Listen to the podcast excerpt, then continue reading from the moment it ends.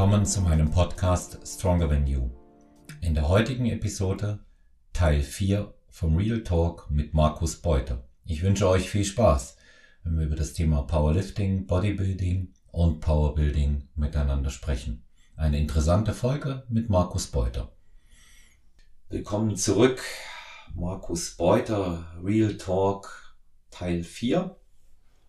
Wir bewegen ja. uns Hallo Markus, im trainingsspezifischen Bereich. Sei gegrüßt, wie geht's dir?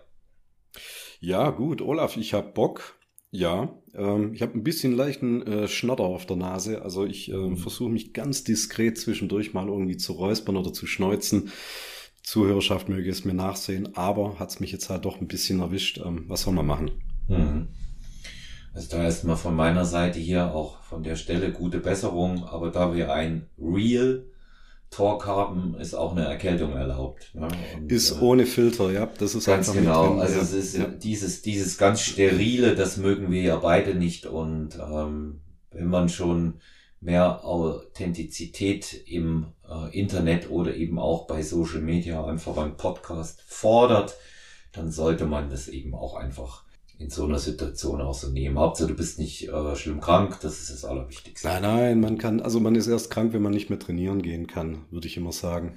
Ja, also ich, ich sag sowieso, Entschuldigung für alles, was wir machen, ist nur der Tod. Ja, ja es entschuldigt nur der eigene Tod, genau. Ja. Gut, wir springen, wir springen mal rein. Markus, du hattest mir äh, im Vorkontakt, äh, wir stimmen uns ja über bestimmte Dinge auch immer noch mal ab ähm, gesagt, du möchtest gern zu diesen äh, Gewichtheberschuhen, die ich angesprochen habe, die relativ preisgünstig angeboten werden, Marke Core, ne? Ist das, Marke Core, ja, also ja, wie, wie das verhasste Core, ne? Core Training, genau. Ähm, ja, also eigentlich wollte ich es nur als äh, äh, Verbraucherservice für die Hörerschaft mit reinbringen, einfach weil, weil ähm, es, es stand so lose im Raum. Ich habe von Schuhen referiert, die 150 äh, aufwärts bis 200 Euro. Du sagtest, das ist für einen oberen zweistelligen Betrag zu haben. Du hattest absolut recht, die sind, glaube ich, bei äh, Amazon für 80 Euro sind die zu haben. Marke mhm. Core, also C-O-R-E. Ich habe die nochmal nachgeschaut und die haben wirklich eine sehr hohe Fersensprengung. Die haben 32 Millimeter. Das ist äh, fast noch einen Ticken höher wie die Power Perfect von Adidas und noch ähm, mindestens genauso hoch wie die Nike Romaleos. Mhm. Also von dem her, wer da so einen hohen Absatz möchte, absolut, absolut, ähm, glaube ein ganz gutes Invest für dieses Geld, würde ich schon mhm. sagen. Mhm. Ja, da hätte ich noch, ähm, ich habe mir tatsächlich, nachdem ich jetzt die letzte Sendung aufmerksam, aufmerksam nochmal durchgehört habe, so eine kleine Richtigstellung noch zu zwei, drei Punkten. Ähm, es soll jetzt nicht allzu nerdig werden, ähm, aber ist mir dann doch einfach eine Herzensangelegenheit. Äh, bei den Gewichtheberschuhen, ähm, wo wir den Einsatz so gelobt haben, ähm, stand es noch so ein bisschen undefiniert im Raum. Also am Ende sind Gewichtheberschuhe nicht für das Kreuzheben geeignet. Ne? Also wenn du normal Conventional oder Sumo Kreuzheben praktizierst, keine Gewichtheberschuhe, aber, und da kommt jetzt Olaf ins Spiel, Ausnahme, wenn du mit einer Trap, Schrägstrich, mit einer Hexbar arbeitest. Mhm. Weil da ist einfach nochmal ähm, die, die Biomechanik eine andere. Das ist eher eine Bewegung, die ist eher einer Beinpresse nahe. Ähm, da hast du nicht so eine Parallelverschiebung wie beim normalen Kreuzheben. Da ergeben die äh, mit so einem hohen Fersenabsatz, ergeben die tatsächlich noch Sinn, was eine gute Startposition betrifft und natürlich äh, grundsätzlich mal die Stabilität als solches auch noch mit drin. Na, weil du sagst ja auch, du machst da ganz gute Erfahrungen. Ähm, wenn ich jetzt denke, ähm, ich mache normales Conventional Heben oder Sumo, das würde mit Absatzschuhen überhaupt nicht funktionieren. Also da muss es schon eine genetische, äh, eine, eine anatomische äh, Ausnahmeerscheinung sein, dass du damit gut arbeiten kannst. Ne? Ähm, habe ich selber schon festgestellt. Ja, wenn man, ja. Äh, du, du hast, du hast halt überhaupt keinen ich nenne das immer so, so ein Blockstand mit den Beinen. Den hast du da nicht, ja. dass du stabil ja. stehst. Das Zittern geht los, äh, selbst mit starker Beinmuskulatur, weil du nicht richtig äh, mit den Füßen dich in den Boden bringst. Ja, also das, ja, was in den anderen Bereichen ganz deutlich von Vorteil ist, ähm, beispielsweise auch für Military Press oder irgendetwas anderes, ja, das ist dort ein ganz klarer Nachteil. Ganz klar, ja. Und ähm, das habe ich auch gemerkt, die kann man ähm, in äh, ganz normaler, in ganz normalen Schuhen machen.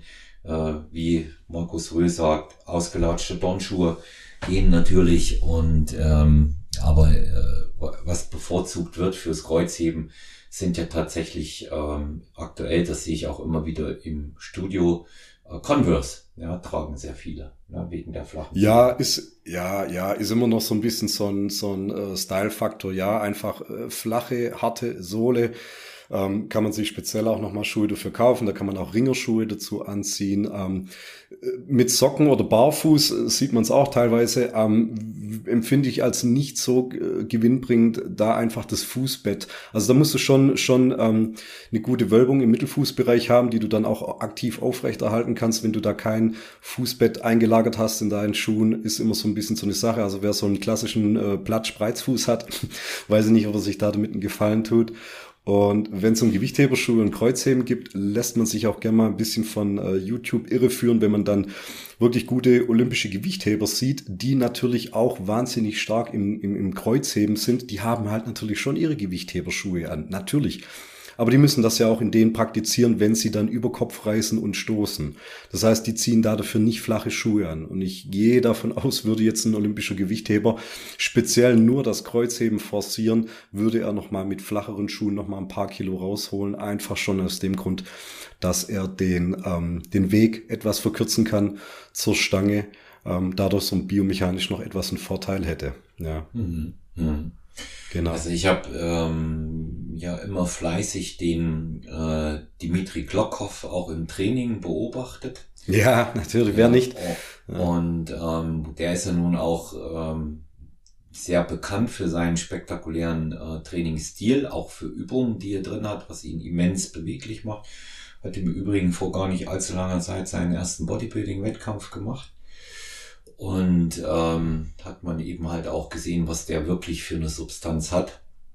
Ja, ist ein Ausnahmeathlet, muss man sagen. Absolut, absolut. Und ja. ähm, du siehst halt ähm, bei ihm auch, äh, wenn der Kreuzheben oder irgendwas anderes mal mit drin hatte, das hat er barfuß gemacht. Ne?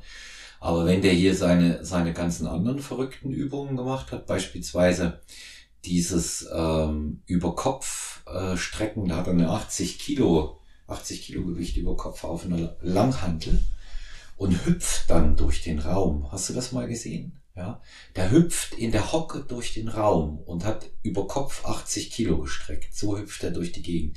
Das machen Gewichtheber, ähm, habe ich mir von meinem Gewichtheberfreund erklären lassen, wenn sie es können, wenn sie beweglich äh, genug sind, einfach auch um noch mehr Explosivkraft ähm, bei den Einzeldisziplinen, also Reisen und Stoßen dann auch äh, zu generieren. Und das sah schon sehr imposant aus, aber da taten mir beim bloßen Zugucken die Knie weh. Ja, ja, und liebe Leute da draußen, nehmt bitte sowas nie als Motivation, das nachzuahmen. Also erstens mal muss man die Sinnhaftigkeit in Frage stellen, bringt dir das überhaupt was? Ähm, oder willst du es einfach nur nachmachen, weil Klockhoff damit äh, Erfolge feiert? Ja, Klockhoff schon, aber nicht du. Ne? Mhm. Also so ist es dann halt einfach. Ja, der hat wahrscheinlich auch wie Tom Pletz äh, Kniegelenke aus Gold. Ja. Mit Sicherheit. Ja, die gehen, die gehen nicht kaputt. Da muss sich das eben schon äh, auch fragen. Aber das sind ja die genetischen Besonderheiten bei solchen Athleten. Die halten einfach mehr aus. Ja, weißt du, du, du genau, als absoluter genau. Fachmann und Insider, ähm, dir ist ja selber das äh, Verschleißsystem, so würde ich es mal nennen, nachdem äh, Abachiev seine ähm, Gewichtheber ausgesucht hat, die er trainiert hat und dann zu massenweise Olympiasiegen und Weltmeisterschaften geführt hat. Ne? Ja, genau. Das ist einfach nur, ja. kannst du den Drill überstehen und das ist dann einfach schon eine Form der Vorsortierung und der Elitebildung und ja, natürlich, also deswegen einfach auch grundsätzlich orientiert euch nie zu weit links oder rechts an irgendeinem Spektrum. Ähm, schaut immer, was ist die Standardtechnik, was ist das äh, Standardmittelmaß und auf dem wirst du irgendwo auch einigermaßen liegen. Weil mhm. wenn dem nicht so wäre, ähm, dann wärst du irgendwo in einem Elite-Kader schon einfach drin und müsstest du nicht überlegen, gehöre ich da dazu zur Elite? Nee, dann wärst du da schon. Ja, also die Fragen stellen sich dann gar nicht einfach.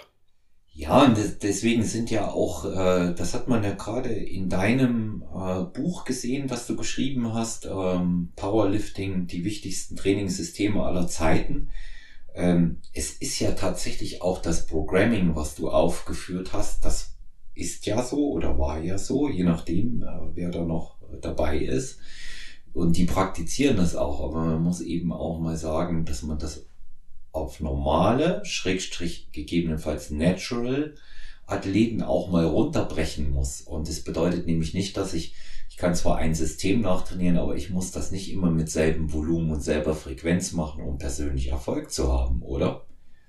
Nee, natürlich nicht, natürlich nicht. Pass auf, bevor wir jetzt noch richtig, äh, richtig tief einsteigen, ähm, das war mir jetzt auch noch wichtig, die Handgelenksbandagen, von denen wir es letztes Mal mhm. ausführlich hatten, die sind zwischen 30 Zentimeter und einem Meter lang. Ich habe gesagt 75 Zentimeter, aber die sind bis zu einem Meter lang. Einfach nur nochmal aus dem Grund gesagt, weil ich äh, der festen Meinung bin, lieber mehr Material wickeln als wenig Material hart wickeln, ne? einfach um den, damit der Griff nicht taub wird. Und die sind auch sieben bis acht Zentimeter breit, also genauso wie äh, Kniebandagen und nicht nur fünf Zentimeter. Mhm.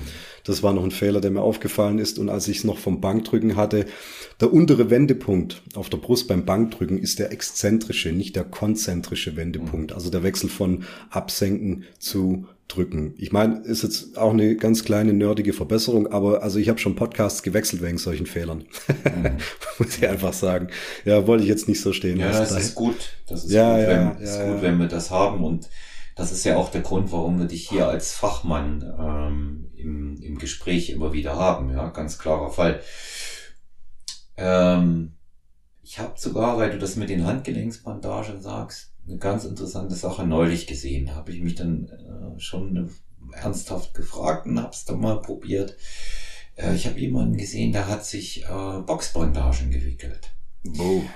Und ähm, die sind ähm, gut als ähm, erfahrener Kampfsportler weiß ich ja, was die für eine Länge haben. Also sie sind Minimum 2,50, können aber bis 4,30 sein pro Bandage. Und ähm, das waren das waren aber irgendwo welche dazwischen und hat dann damit trainiert. Ähm, das sah aber jetzt gar nicht doof aus. Das sah nicht doof aus. Ja, ich, ich bin jetzt zum Beispiel der Meinung, dass derjenige, der es gemacht hat, äh, der hat sich natürlich auch angestrengt und sein Ding da durchgezogen, nicht gewusst hat, aber warum er es macht. Ne? Das siehst du, das siehst du ja auch. Ich glaube, äh, bei ihm war das so, äh, so irgendwie stylisch. Der kam ins Studio rein und den das erste Mal da gesehen hatte ähm, so eine Samurai-Frisur da, so ein Samurai-Zopf und ähm, hatte Boxerstiefel an und packte dann die äh, Handgelenksbandagen aus fürs Boxen. Also dachte ich mir, okay, der mhm. wird jetzt hier gleich turbomäßig loslegen und kicken. Wir haben ja auch äh, Boxsack da und man kann sich auch in dem Bereich vergnügen. Und nee, dann hat der aber Krafttraining damit gemacht. Und ich habe ihn dann mal gefragt, war jetzt nicht spektakuläre Gewichte, aber was er gemacht hat, war gut. Es war sauber vor allen Dingen. Und habe ihn dann mal gefragt und er sagte, ja, er fühlt sich eigentlich damit ganz wohl und für ihn ist das wie ein Ritual. Also habe ich mal meine kurzen Boxbandagen genommen, jetzt zuletzt, als ich äh, zu Besuch in Thüringen war im äh, Studio und habe die mal gewickelt und haben mir gedacht, komm, probierst das mal mit dem Bankdrücken. Ich habe schon ewig keine mehr verwendet. Es geht auch und äh, stützt deine äh, soeben äh, gemachte ähm, Äußerung, dass du sagst, lieber ein bisschen mehr wickeln als zu wenig, um es nicht abzuschnüren. Es gibt einen guten Halt, aber eben natürlich keinerlei Kompression.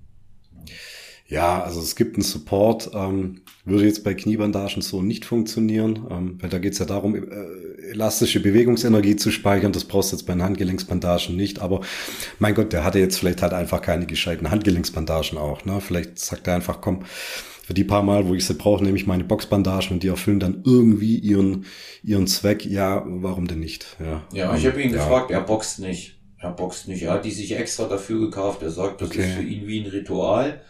Und ähm, stell's mir halt cool. wahnsinnig umständlich vor. Ja, ich auch. Stell's mir wahnsinnig umständlich vor, weil das erste, was ich mache, wenn ich von der Bank runtergehe, ist, dass ich sofort den Klettverschluss aufschnappen lasse, ne? ähm, weil das dann einfach äh, wieder ein befreiendes Gefühl ist und da muss ja dann wieder, die muss ja aufwickeln. Ne? Wenn ich Handgelenksbandagen aufschnappen lasse am Klettverschluss, dann, dann, dann geht schon die ersten zwei Wickelungen gehen dann von alleine auf und dann gibt schon wieder einen besseren Blutfluss. Die muss ja dann aktiv auf und zu machen. Und der hat die die ganze Zeit dran gelassen. Ah, ja, okay, ja, gut. Ja. ja weiß, weiß der hat die, der hat die die ganze Zeit dran gelassen. Ja, ja. das ist ja, ich glaube, das ist ja das Gimmick. Ja, dabei gewesen. Ja, da, ja. da wünsche ich mal gute Besserung von meiner Seite. Ja, ja. Also ich, wie gesagt, es, äh, es gibt ja jede Menge interessante Auswüchse auch am Equipment. lass uns da nochmal auf einen Bereich eingehen, den ich auch noch im Studio gesehen habe, weil ich das immer wieder ähm, auch aufgrund der Häufung nennenswert finde. Ich sehe beispielsweise, dass man mit Zughilfen auch Kurzhandelbankdrücken macht, was für mich völlig, ja, entschuldige, wenn ich das jetzt mal sehr krass ausdrücke, dämlich ist. ja, weiß nicht, was du sagen sollst, gell? Aber es greift um sich. Ja. Ich weiß auch nicht, da, da, da, da wickle ich mich ja ans Gerät. Also sprich, wenn ich sie dann, also gut, wenn ich jetzt einen, einen Spotter habe, okay, aber wenn ich jetzt, wenn ich jetzt selber mit denen arbeite ne, und, und muss sie aus welchem Grund auch immer abwerfen, dann, äh, dann habe ich mich ja an, an das Gewicht geschnürt. Also das heißt, ich mache ja dann mitten Abgang. Ja, wenn wir jetzt die Hand links und rechts runterschnappen, die 40er, ähm, äh, gut, vielleicht kann äh, derjenige sie dann einfach auch ein bisschen gescheiter vom Boden hochheben. Ich weiß nicht, aus welcher Ablage er sie dann rausnimmt oder so. Und keine Ahnung, vielleicht lässt sein Griff am Ende nach und er kann, wenn er 40er verwendet, sie einfach nicht mehr richtig vom Boden hochheben, auf die Knie, wuppen von den Knien, dann wieder Richtung Oberkörper und so weiter. Ähm, ja, weiß auch nicht, da liegt vielleicht das Problem woanders begraben. Ne? Also ja, Zugbewegung, also von mir aus, ganz ehrlich, von mir aus am Ende noch von deinem Training, wenn du so abartig schwere Curls machst, ne, mit einer Kurzhandel ähm, und dein, dein Griff einfach komplett nicht mehr das halten kann, äh, dann noch vielleicht richtig brutalst schwere Kurzhandel-Curls mit Zughilfen zu machen, könnte ich mir noch irgendwo einen, einen praktischen Nutzen davon ableiten, aber in dem Fall, aber sei es wie es ist, vielleicht ist es auch der Punkt, es gibt ihm einfach ein Sicherheitsgefühl, ähm, soll er machen. Also wenn es ihm nicht im Weg steht und er nicht mit dem Gewicht von der Bank abstürzt und sich unter dem Gewicht selber begräbt, dann ja, go for it. Ja, es ist auf alle Fälle jemand, der die Kurzhandel nicht ähm, aus äh, gefühlt äh, vier Meter Höhe runterknallen lässt, wie es jetzt seit neuestem im Studio üblich ist. Das mhm. galt zu meiner Zeit und auch unter den Leuten, mit denen ich trainiere, gilt das als extrem unmännlich und unsportlich Gewichte knallen lassen. Wer die Gewichte umsetzen kann, dann nimmt die auch wieder runter und lässt sie nicht auf den Boden fallen. Was ist denn das? Ja. Das entfällt natürlich in dem Moment. Ich glaube aber, ähm, dass für viele das ein schönes Gefühl ist, wenn sie die ganze Zeit die Zughilfen äh, so am Handgelenk tragen können. Na? Sagen, ich soll das dir, ja. so rumlaufen, wenn die so hängen. So, ja, ja, ja, ja. Oh, guck mal, wie schwer der trainiert. Der muss für alles ja, Zughilfen. Der, der muss, der hat so, ja. der hat solche, der hat solche Dinger. Übrigens interessante Geschichte, wo Zughilfen für mich extrem Sinn machen. Auch habe ich gesehen bei einem echten Tier im Studio ähm, neulich. Der hat ähm, die Zughilfen genommen und hat ähm, Bulgarian Split Squats gemacht. Hatte sich Lass dann ich gelten. Ja, ja, hat eine Kurzhandel genommen dazu. Ja einseitig, aber brutal schwer trainiert, ist auch brutal tief gegangen. Ja. Und da muss ich sagen, das hat für mich schon Sinn gemacht, weil äh, der hat da jetzt nicht nur mit einer 30er Kurzhandel fünf Wiederholungen gemacht, sondern 12 bis 15. Und ähm, da würde die für mich persönlich, ich will das mal ausprobieren, auch wieder Sinn ergeben. Für das andere, was ich mache, nicht. Ja, also ich habe es noch einmal nach unserem Podcast zu diesem Thema probiert und habe für mich entschieden, Zughilfe brauche ich nicht. Ja, dann ist ja, ist ja alles, ist ja soweit alles gut. Aber ja, bei Bulgarian Split Squats oder auch sonst bei Split Squats, wo du wirklich für höhere Wiederholungszahlen wirklich schwere Kurzhandeln dafür nimmst, ähm, ja, lasse ich absolut gelten. Warum jetzt hier den Griff überstrapazieren, wenn sie dir dann bei den letzten zwei Wiederholungen drohen, aus der Hand zu gleiten mhm. ähm, und du jetzt nicht äh, inflationär Magnesia verwenden möchtest ähm, in einem Sportstudio oder das vielleicht auch gar nicht darfst, dann lass bleiben. Manche würden sagen, ja gut, wenn es dann so schwer wird, dann nimm doch eine Langhandel für Bulgarian Split Squats. Aber mhm. jeder, der das schon gemacht hat, das ist ein ganz kompliziertes Setting, bis du das im Power Rack installiert hast, ähm, die Handel und also auch eine Sache, wo ich mich nicht wohlfühle. Also solange ich Kurzhandel noch halten kann, nehme ich lieber Kurzhandeln dafür, als mir jetzt ähm, eine Langhandel in den Nacken zu legen und sie, und sie da damit zu praktizieren. Ne? Weil du stehst letztendlich auf einem Bein, das andere ist hinten hochgelagert mit einem Spann auf einer Bank. Ey, ganz ehrlich, also eine Handel kannst du jederzeit fallen lassen, wenn du die Kontrolle verlierst mit einer Langhandel. Also, oh, come on, also da brauche ich ja schon zwölf Minuten, bis ich das alles irgendwie positioniert habe und aufgebaut, wo mich dann die Leute dafür hassen würden in einem Public Gym, bis der Depp jetzt hier seine Sachen irgendwie ähm, aufgebaut hat, um, um, um seine drei Sätze zu machen. Komm, geh weg. Mhm. Mhm. Ja. Also da herzliche Grüße an Tom Riff, der das äh, mit den Kurzhandeln so praktiziert hat, mich schwerst beeindruckt wie er die Dinger da auch in den, bei den Split Squats bewegt hat. Also das war schon, das war schon sehr solide. Übrigens ja. Tom Riff auch ein Top-Athlet. Men's Physik. Und hoffe, kommt im nächsten Jahr, im Frühjahr greift er nochmal an. Markus, jetzt steigen wir ein ins heiße Thema. Wir hatten schon mal äh, Trainingssysteme kurz gestriffen, sind äh, über Glockhoff äh, zum Thema Auslese ähm, beim Apachev äh, gekommen und da wieder runtergebrochen, dass man ähm, ein Programming einfach an die persönlichen Bedürfnisse anpassen muss. Und hier passt auch gleich eine der Fragen, die gekommen sind dazu die sich natürlich immer wieder stellen auch. Wie kombiniere ich Powerlifting, Training? Also da sage ich jetzt mal die Vorteile. Wir reden mal nur über die Vorteile, weil sonst äh, würde man sicherlich auch äh, länger referieren müssen. Wie kombiniere ich die Powerlifting-Trainingsvorteile mit denen mit dem Bodybuilding-Training? Ähm, ja, das lässt sich ganz gut äh, subsumieren unter dem stylischen Begriff äh, Powerbuilding, mhm. mit dem ich schon seit Jahren immer so ein bisschen zu kämpfen habe, ähm, weil der klingt natürlich wahnsinnig gut. Ähm, und es ist auch am Ende gut. Also Powerbuilding ist eigentlich nichts Neues. Das machen wir eigentlich schon immer. Also Powerlifter und Bodybuilder trainieren eigentlich schon immer auch eine gewisse Zeit im Jahr im, im Powerbuilding-Style. Und damit meine ich in der Regel die Off-Season. Also sprich, ein Off-Season definiere ich jetzt bei einem Bodybuilder als so weit noch vom Wettkampf weg, dass du in einem deutlichen Kalorienplus bist, ähm, dass du am Anfang deines Trainings eher eine, eine, schwere Grundübung machst, die wirklich schwer programmierst, irgendwo so zwischen drei und sechs Wiederholungen und anschließend machst du eher ein bisschen die, die Hypertrophie-orientierten Sachen und ein Powerlifter trainiert außerhalb von einer Wettkampfvorbereitung oder, oder ganz weit am Anfang noch von einer, von einer 16-wöchigen Vorbereitung auch in diesem Style. Und das ist, ja, das ist einfach nur aufgegriffen worden und ein bisschen äh, schick in einem, in einem äh, englischen Wort zusammengefasst. Damit lassen sich dann auch ganz gut Bücher schreiben und verkaufen. Ähm, aber jetzt mal vom Ende her zusammengefasst. Am Ende ist Powerbuilding ist ähm, äh, Powerlifting inspiriertes Bodybuilding. Ne? Die Übungsauswahl ist nicht so festgelegt. Es nimmt für einen Powerlifter ein bisschen den Druck raus, weil du musst in deinen Basisübungen nicht unbedingt am Anfang eine reine Wettkampfübung machen. du kannst auch mit Varianten arbeiten, anstatt mit einer Langhantel-Kniebeuge kannst du mit einer Safety Squat äh, Beuge arbeiten, zum Beispiel, oder du kannst mit Kreuzheben von Blöcken äh, mal ein bisschen variieren. Also du kannst eine Variation deines Wettkampflifts am Anfang arbeiten, programmierst das einfach schwer. Ähm, einzige Nachteil beim Powerbuilding, wo ich sage, da wird's dann halt ein bisschen tricky, weil man möchte ja das Beste von beiden Welten haben. Ne? Man möchte stark werden, man möchte schwere Gewichte bewegen, möchte aber auch gleichzeitig eine gezielte muskuläre Entwicklung äh, forcieren. Und dann haben wir halt das Problem mit der Regeneration. Und die ist limitiert. Ähm, also das heißt, du beanspruchst ja einerseits mal das, das, Neuro, das neurale System, dein zentrales Nervensystem und du strapazierst das muskuläre System. Und da musst du einigermaßen ausgewogen bleiben. Also du kannst jetzt nicht sagen, ja, ich mache jetzt ein richtiges Powerlifting-Training am Anfang und anschließend noch ein richtiges Bodybuilding-Training. Weil was ist dann das Ende vom Lied? Du bist drei Stunden im Gym und bist nach der ersten Trainingswoche eigentlich tot. Davon kannst du nicht regenerieren. Ähm, gehen wir mal einigermaßen davon aus, du nimmst jetzt nicht 1000 MG Test in der Woche oder so. Aber selbst da ist es dann auf Zeit auch limitiert. Und ja, da muss man dann einfach gucken, dass man auch ein zu hohes Trainingsvolumen ein bisschen über die Frequenz abbauen kann. Was schön ist, ähm, das bringt einfach ein bisschen Varianz und Abwechslung rein. Also ein reiner Powerlifter, der freut sich dann halt auch mal, wenn er ein bisschen mit den, mit den Pumperübungen rumarbeiten kann. Und ein Bodybuilder freut sich dann halt auch mal, wenn er mal zu seiner Optik passend seriöse, schwere Gewichte bewältigen darf. Ja.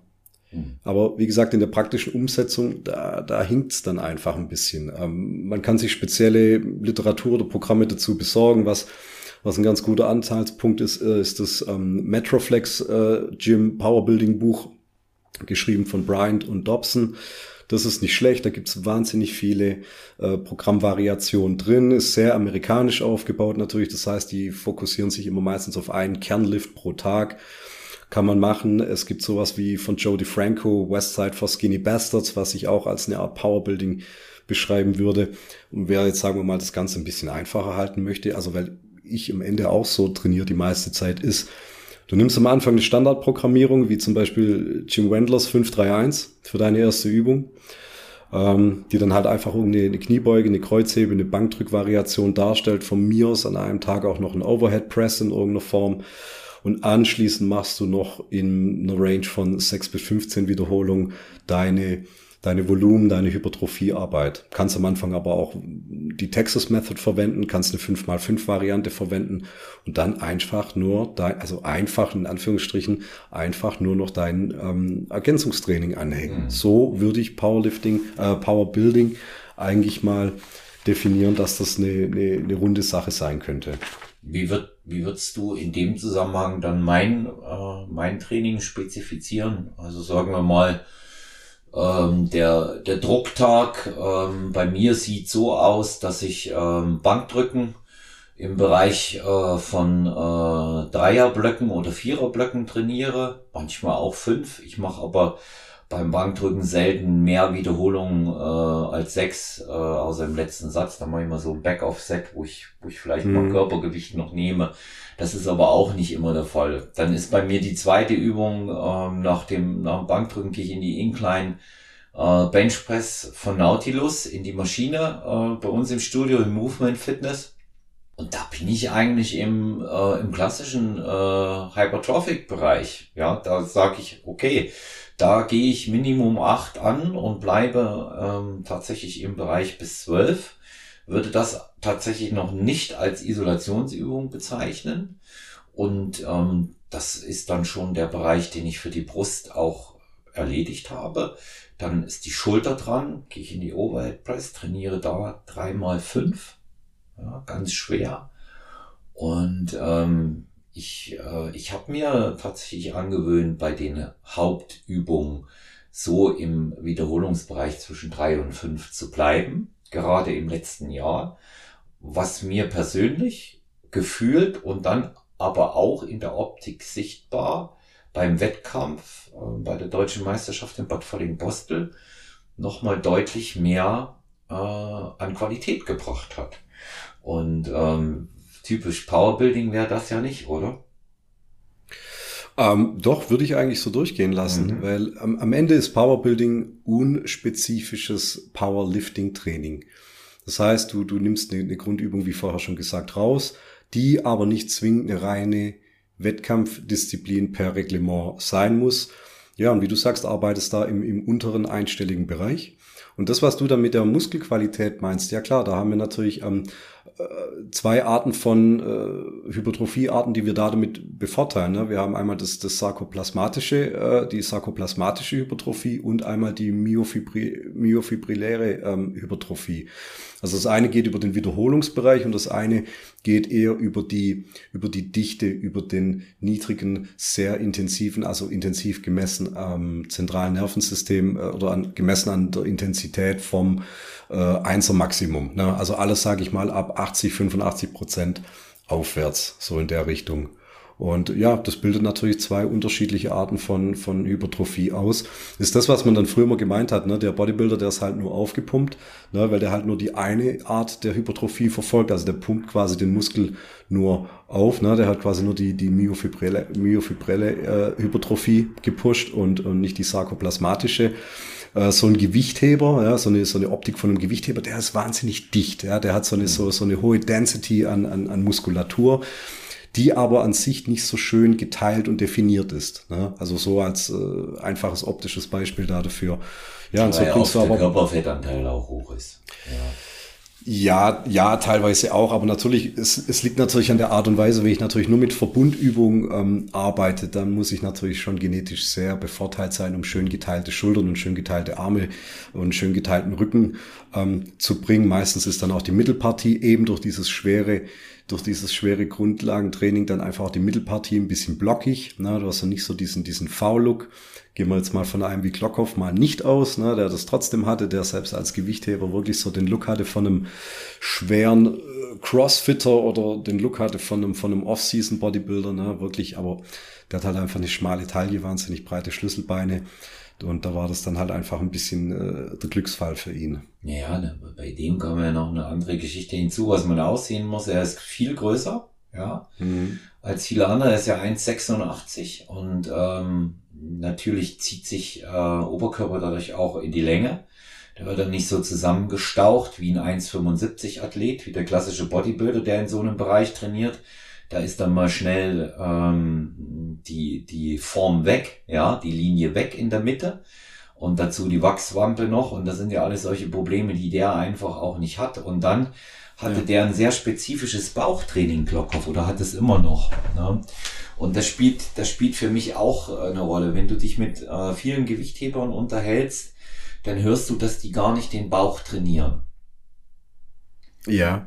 Ja, und er aber schon. Er aber schon. Und der hat schon sehr hart seine Bauchmuskulatur attackiert. Und Ergebnis war, dass der nicht diese Hernie hat. Ne? wie sie viele haben. Da ist die Bauchmuskulatur nicht aufgerissen, wo, wo du auch meintest, die sehen blockig aus. Ne? Das kommt jetzt zuallererst mal zustande, weil die Muskulatur wie aufgerissen aussieht, weil sie weil in der in der Mitte der breite Strich dann drin ist. Aber gut, mhm. das ist jetzt das ist jetzt ähm, das ist jetzt ein weiterer Bereich, ist, was du über die unterschiedliche ähm, Muskelstruktur und die unterschiedlichen Fasern, die beansprucht werden, sagst, ist sehr wichtig. Ich glaube, in dem Bereich sollten wir mal noch ein Thema anschneiden. Ähm, mechanischer und metabolischer Reiz, meiner Meinung nach auch noch sehr wichtig, weil er im Bodybuilding eine wichtige Rolle spielt.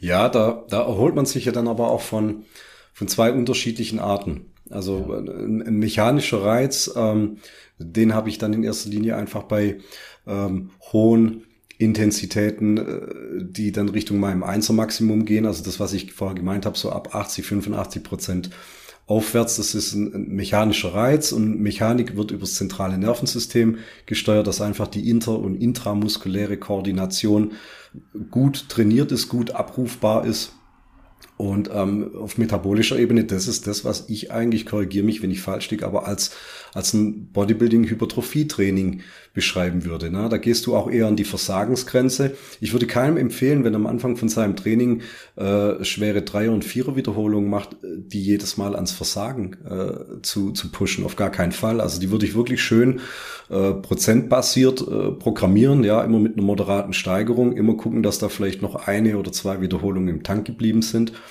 Aber alles, was danach kommt, metabolischer Reiz, da müssen die Pausenzeiten kurz gehalten werden, irgendwas so zwischen 30, 45 bis 90 oder 120 Sekunden, also kurz. Ja, ähm, das sind für metabolischen Reiz wird das schon hm? zu lang. Das wird nach meiner Erfahrung. Fast, fast schon zu lang wieder, ne? Über alles, was über 30 Sekunden ist, zu lang. Also meta, metabolischer Reiz hast du, hast du im, äh, bei allen Dropsets. Ja, also überall, wo du, wo du eine Reduktion drin hast. Oder sehr stark auch im Supersatztraining äh, gebe zu, manchmal auch im Verbundsatztraining, je nachdem, welche Übungen dort kombiniert werden. Ja. Aber dann sind es ja schon auch wieder Versagenstechniken. Das ist, das sind, das sind im Grunde genommen sind es schon Intensitätstechniken. Und ja. da wird gar nicht durch, durch mehr Gewicht der, äh, der Progress, also der, der äh, Hypertrophie-Reiz freigesetzt, sondern einfach indem du den Satz verlängerst. Ja, und da sind wir wieder bei diesen vier Prinzipien. Ja, du machst mehr Wiederholungen mit dem gleichen oder weniger Gewicht oder verkürzt die Pausen oder machst gar keine. Da gibt's, da gibt's recht unterschiedliche Ansätze. Es gibt ja noch ein paar, ähm, nenne ich das mal so, Hypertrophie-Reize, die metabolisch, durch metabolischen Stress ausgelöst werden, ähm, die jetzt nicht so alltäglich im Training sind. Das ist ja ähm, aber durchaus noch meine Meinung mal genannt werden sollten. Das ist ähm, Okklusion. Hast du damit Erfahrung, Olaf? Hab ich, ja, hab ich. Ich ja, habe mit Okklusion Erfahrung. Und zwar habe ich, äh, das kommt echt wirklich drauf an, was es ist. Also die, ich rede ja da auch Deutsch. Also dieser Scheiß, ich bin mir ein Gummiband rum und mache äh, Bizeps Curls, das hat nichts mit Okklusion zu tun. Ja, überhaupt nicht. Ähm, es gibt ähm, einen äh, ganz, ganz interessanten Ansatz äh, von einem japanischen Physiotherapeuten, der das zunächst in der in der Reha-Technik eingesetzt hat mit seinen Patienten. Kasu. Und Katsu, genau. Ja. Und ich habe mir so ein Katsu-Gerät zugelegt. Ähm, eigentlich war die Idee hinter Katsu zu sagen, ich habe ja sehr viele Sportreha ähm, Klienten und natürlich auch die Home-Kunden. Da nimmst du es mit, es ist ja klein, es ist gut zu transportieren und natürlich probiere ich das auch aus selber. Ähm, ich habe selten so einen Muskelpump gehabt, ohne dass ich zusätzlich große Anstrengungen gemacht habe im Training selber mit schweren Gewichten macht es gar keinen Sinn. Das ist das eigentliche, die eigentliche Idee. Deswegen widerspricht äh, das diesem äh, Okklusionstraining mit Gummiband. Und ähm, du nimmst das einzig und allein, um einen metabolischen Reiz zu setzen. Und ähm, es funktioniert, das kann ich sagen. Aber das Gerät ist halt was anderes als das Gummiband, was ich drum lasse und dann vielleicht mal nach gut Dünken äh, löse, wenn ich der Meinung bin, meine Vene äh, steht so weit raus, äh, dass da drauf jetzt einer Schlitten fahren kann. Und ähm, Katsu macht das nach einem äh, ganz ausgeklügelten äh, Intervall, den du über einen kleinen Mini-Kompressor einstellst. Katsu funktioniert also über Luft, die in Manschetten reingepumpt wird. So wie so eine Blutdruckmanschette kann man sich so Richtig, vorstellen. nur kleiner, nur, nur ja. äh, schmaler, schmaler. Genau. Und genau. du hast ähm, sowohl äh, für beide Oberarme eine und für Oberschenkel. Kannst du gleichzeitig anlegen, separiert anlegen, aber immer, immer entweder Oberschenkel oder Arme oder eben beides zusammen, so diagonal geht es nicht. Vorzugsweise arbeitest du noch so ein bisschen mit dem Ball, nur so äh, Wengle Blut da noch reinzubringen, aber das ist nicht, ist nicht unbedingt erforderlich. Ähm, ganz, ganz ähm, interessantes Gerät und jetzt kommt der eigentliche Knaller von dem. Du erreichst natürlich äh, ganz wundervoll andere Muskelfasern in der Stimulation und es hat einen ganz signifikanten Einfluss auf die Regeneration. Ähm, setze ich gerade zu einem ganz schweren Training zum Beispiel an, was ich äh, morgens oder mittags gemacht habe und nehme abends nochmal 20 Minuten einen Zyklus durch. Ja, den Stoffwechselzyklus, den ich einstellen kann. Ich kann unterschiedliche Zyklen am Gerät einstellen. Dann habe ich weniger Muskelkater, regeneriere schneller, ich fühle mich einfach besser. Und ähm, das hat uns auch der Instruktor von KAZU erklärt, wo, wie das zustande kommt. Der Gewebstoffwechsel wird einfach aktiviert, was ja auch logisch ist, wenn ich sage, ich will metabolischen Stress auslösen, muss ja irgendwas im Stoffwechselbereich passieren. Und da wird der Gewebstoffwechsel durch die verstärkte Durchblutung wiederum aktiviert und hat im Endergebnis bei niedrigem Körperfettanteil, auch zum großen Anteil, muss ich wirklich ganz klar sagen, erheblichen Einfluss auf meinen Look bei der Deutschen gehabt, an den Armen das, und an den Beinen. Das glaube ich, das, das, das äh, bringt nochmal die Vaskularität deutlichst voran. Ja, vor allen Dingen, ich habe es ja nicht vor dem Wettkampf an dem Tag benutzt, weil man das nicht macht. da ist einfach auch, ähm, da muss man schon auch ein paar gesundheitliche Aspekte beachten. Aber der Körper war es einfach gewohnt. Und somit, ähm, ich, ich war ganz entspannt beim Aufpumpen. Nico meinte Olaf, wo bleibst du? Komm, du musst Backstage, du musst ihn aufpumpen. Ich muss mir nie aufpumpen. Ich mache ein paar Liegestützen und wirst sehen, ich bin voll. Und so war es da auch. Weil der kannte das mhm. die Zeit vorher, der Körper. Und ähm, das, äh, das lässt sich in alle Bereiche eben dort auch übertragen. Ich würde es nicht, das ist jetzt kein Must-Have, dazu ist es auch wirklich zu teuer, wirklich zu teuer. Ähm, ist, äh, die Investition lohnt sich eher für jemanden, der es beruflich einsetzen kann, im therapeutischen Bereich und im Home-Trainingsbereich. Aber es ist, das ist echte äh, Okklusion.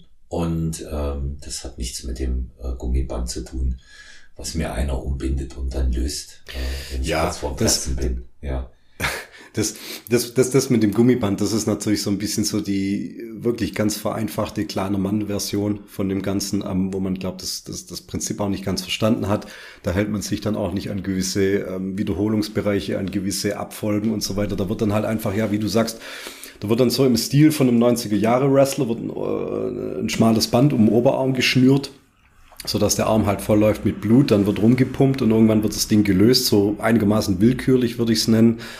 Ähm, die Lösung dazwischen, also so wie ich mich damals vor zwei, zwei drei Jahren, äh, wo ich mit dem Körperfettgehalt deutlichst weiter unten war, habe ich auch damit rumexperimentiert eine gewisse Zeit. Ich fand das gut, das hat seine Daseinsberechtigung, habe es dann aber, na, ich würde mal sagen, irgendwo so vom, vom Anspruch her äh, dazwischen gemacht. Nicht mit dem, was du uns jetzt gerade erklärt hast mit dem Kaatsu, sondern ähm, also ich habe wirklich die äh, von Inser die die Kniebandagen genommen, die acht Zentimeter breit, ne, die ja nochmal anders sind wie jetzt ein normales Gummiband. Die schneiden dir nicht in die Haut rein, die geben eher so einen gesamten Druck, so eine Kompression, wenn man das dann einigermaßen mal ausgetüftelt hat, wie man die gut anlegt.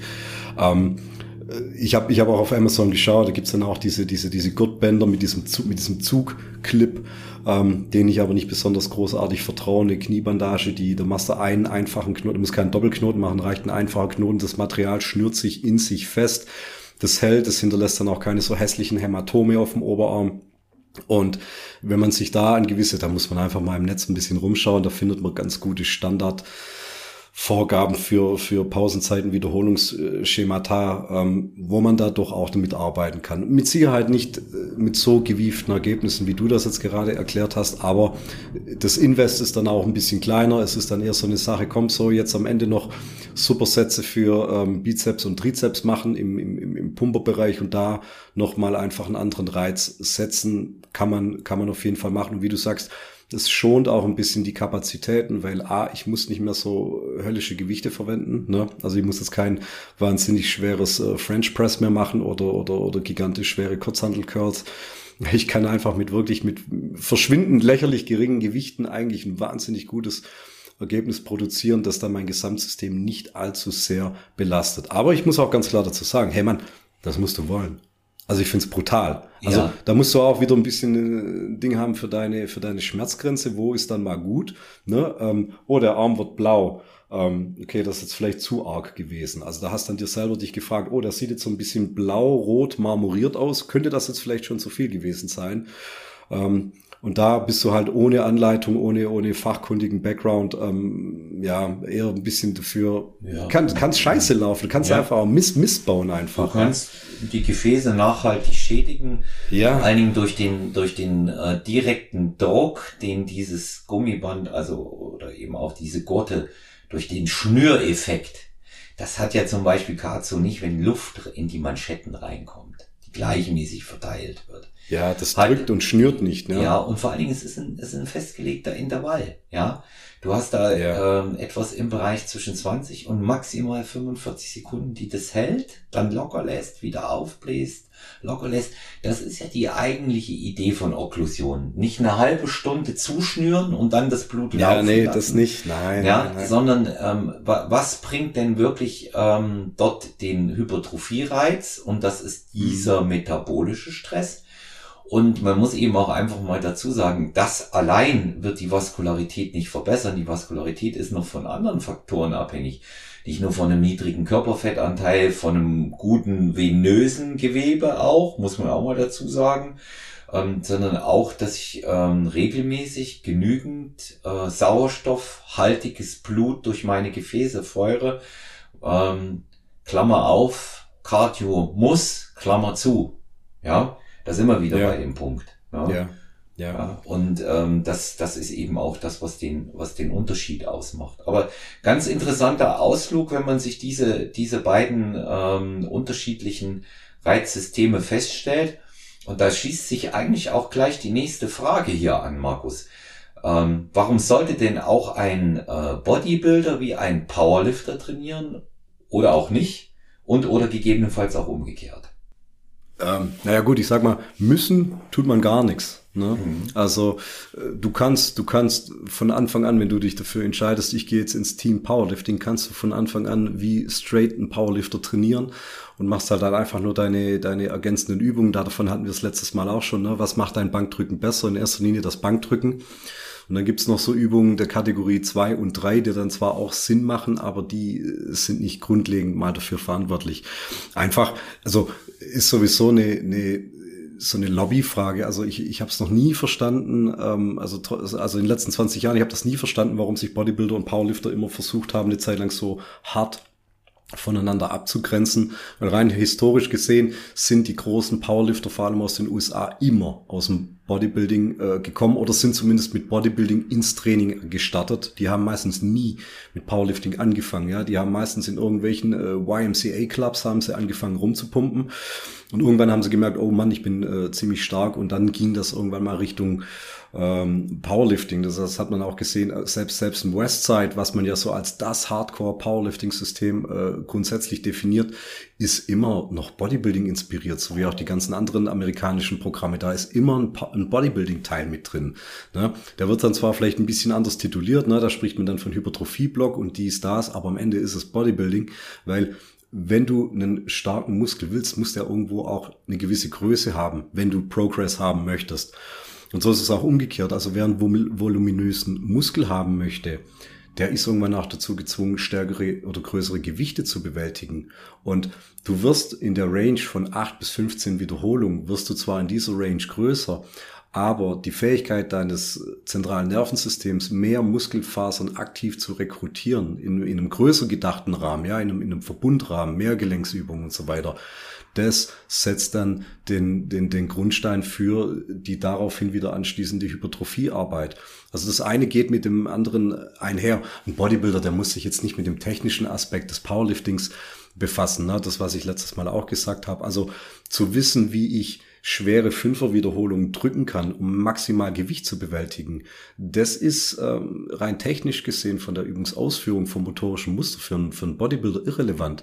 Also ich kann allein schon durch die Verwendung von einem Bulldog Grip beim Bankdrücken kann ich allein schon zehn Kilo mehr bewältigen. Das hat aber muskulär hat das überhaupt nichts hat das überhaupt nichts damit zu tun. Und äh, das muss ein Bodybuilder dann auch nicht machen. Aber der muss halt einfach irgendwo mal auch dazu in der Lage sein, schwere Gewichte handeln zu können um daraufhin grundsätzlich stärker zu werden ne, von seiner Ansteuerung und daraufhin möglichst viel von dieser Kraft wieder in den Hypertrophiebereich rüberzunehmen. Und sind wir mal ehrlich, also du kennst keinen großen, schweren, massiven Bodybuilder, der nicht dazu in der Lage ist, ein paar Platten links und rechts zu bewältigen. Ne? Also selbst diejenigen, denen man dann in Relation zum Körpergewicht, Nasser El Zumbati war ein ganz gutes Beispiel. Er war einer zu seiner Zeit der schwersten Jungs. Er konnte problemlos neben Dorian auf der Bühne bestehen war aber von seinem Training her eher ein bisschen leicht unterwegs. Also dort, wo Dorian äh, links und rechts vier Platten hatte, da hatte Nasser vielleicht nur zwei oder drei. Ja, ähm, aber der ist dann trotzdem am Ende schon noch stark. So ist es ja nicht.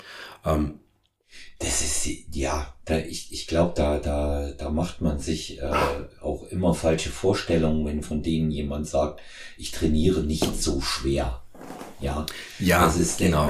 Die haben, wenn zum Beispiel äh, ein Nasser, Gott hab ihn selig gesagt hat, er trainiert nicht so schwer, dann hat er das auf die Leute äh, in seiner Generation bezogen.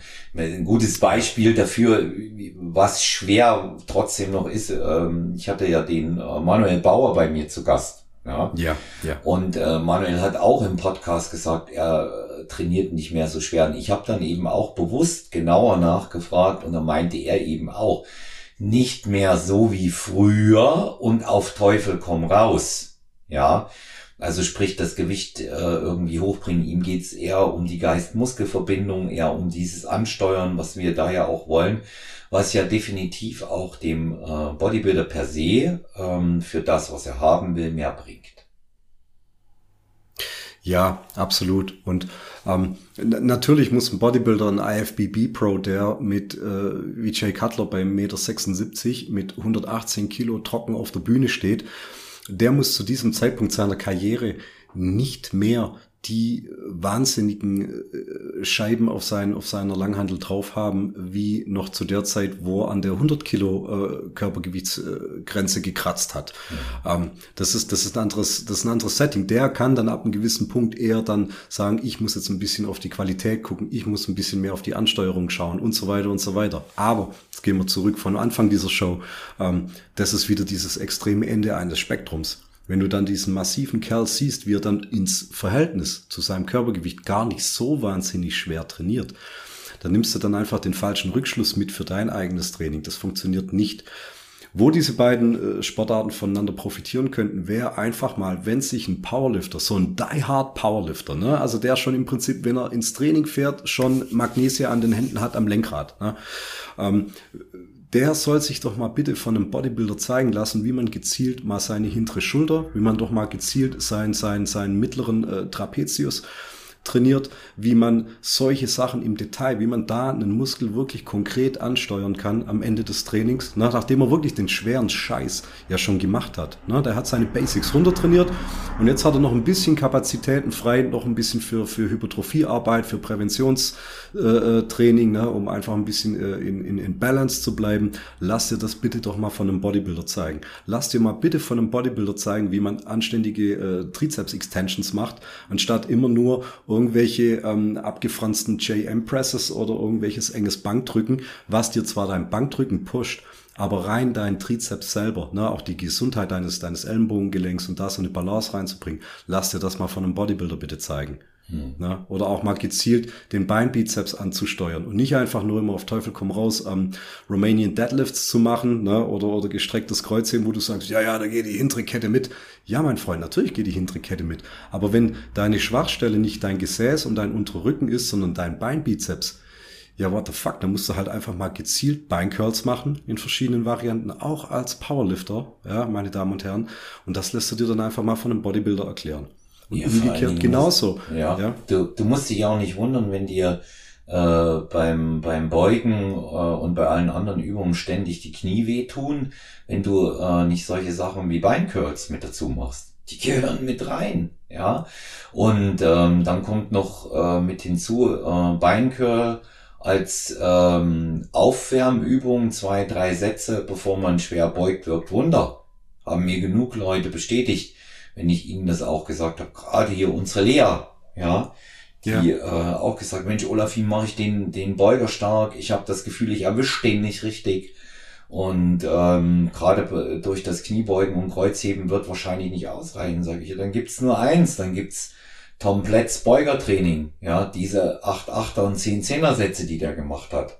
Ja. Ja, der mit einem Gewicht einbeinig acht Wiederholungen gemacht und dann gleich nochmal acht Wiederholungen hinterher. Und ähm, mit einer ganz, ganz kurzen Pause, vielleicht 15 Sekunden. Und ja. ich bin der Meinung, ein Powerlifter, der natürlich in einem Powerlifting-Gym trainiert, ähm, der möchte natürlich nicht äh, gefühlt die eigene Zunft äh, verraten. Ne? Also wenn der, wenn der die hintere Kette äh, trainiert, ja klar, dann macht er Romanian Deadlifts, dann macht er gestrecktes Kreuzheben, dann geht er an eine, an eine Glute Ham Race und so weiter oder an, an, an die 45 Grad Back Extension und sagt, okay, that's it. Ja, das ist auch gut und wichtig. Aber der Powerlifter denkt halt in Bewegungen. Der Bodybuilder denkt in Muskeln. Und da müssen halt beide mal versuchen, mal ein bisschen über den Tellerrand zu schauen, was macht denn der andere so, was ihn voranbringt, ob mir das nicht auch was bringen könnte. Same goes äh, für einen Powerlifter, ne? Wenn, ja. wenn man halt sagt, ja klar, ich mache mein Kniebeugetraining in erster Linie dahingehend, um starken Quadrizeps aufzubauen. Ja, das ist in Ordnung. Aber du zitterst ja schon, wenn, wenn da mal 100 Kilo auf der Hand liegen, wiegst selber 85 Kilo, machst da damit deine Fünfer-Wiederholung, weil du Sorge hast, ab einem gewissen Gewicht ähm, wird's für dich gefährlich oder zu schwer oder was auch immer. Ne, dann lass dir das mal von einem Powerlifter zeigen, wie man da eine gescheite äh, äh Beuge macht oder lass dir mal zeigen, wie man ein vernünftiges Powerlifting-Kreuzheben macht und kein und kein äh, äh, Bodybuilding-Kreuzheben. Ja, Bodybuilding-Kreuzheben, das ist das, was du bei Markus Rühl siehst, ja, mit den 200, mit den 280 Kilo da, dieses komische halbgestreckte äh, Kreuzheben, sonst was. Das ist brutal und das bringt auch natürlich muskulär einiges, aber es, es, es schult in dem Sinne jetzt nicht eine, eine Bewegung, eine Übung, ja, wo dann einfach intra- und intermuskuläre Koordination einhergehen. Ne? Lass dir das mal von einem Powerlifter einfach zeigen. Hm. Bitte mal ein Geheimnis verraten, für das du äh, die Ursache bist, dass ich das gemacht habe, nach dem Lesen deines deines Buches ähm, Powerlifting. Wow, jetzt. Ja, die wichtigsten Trainingssysteme aller Zeiten habe ich in der in der, äh, ja, das war gar nicht die unmittelbare Vorbereitung schon, sondern das davor habe ich Isolationsübungen rigoros rausgekürzt. Ja. Ich habe sie drin gehabt, aber habe mal so wirklich mich beobachtet im Training und habe mal in mich reingehört, welche der Isolationsübungen brauche ich? Erstens. Zweitens, welche bringen mir etwas? Mhm. Also wirklich auch gespürt. Ähm, ganz interessantes Thema, dass du die hintere Schulter ansprichst. Die hatte ich dann nicht nur einmal, sondern zweimal in unterschiedlichen Varianten drin.